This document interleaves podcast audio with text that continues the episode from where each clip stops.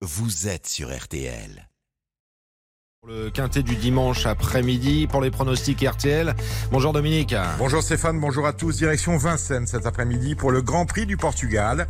C'est le quintet qui nous est proposé, une course européenne longue de 2850 mètres. Ils sont 16 au départ, des chevaux qui se tiennent de très près.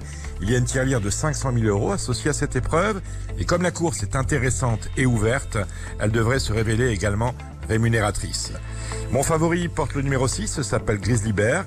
Vient justement de très bien se comporter en se classant quatrième sur ce parcours de 2850 mètres. Il est associé ici au meilleur des drivers, Eric Raffin. Autrement dit, il est attendu aux premières loges.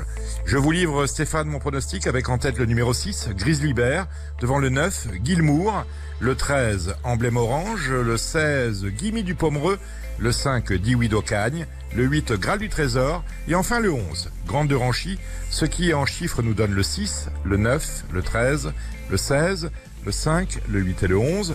Le départ de la course est prévu à 15h15. Je vous retrouve Stéphane dans une heure avec l'outsider de RTL. Nous serons là Dominique bien sûr le quintet à Vincennes. Bonne chance à vous tous. Les pronostics RTL accessibles sur notre site rtl.fr. Il est 7h12.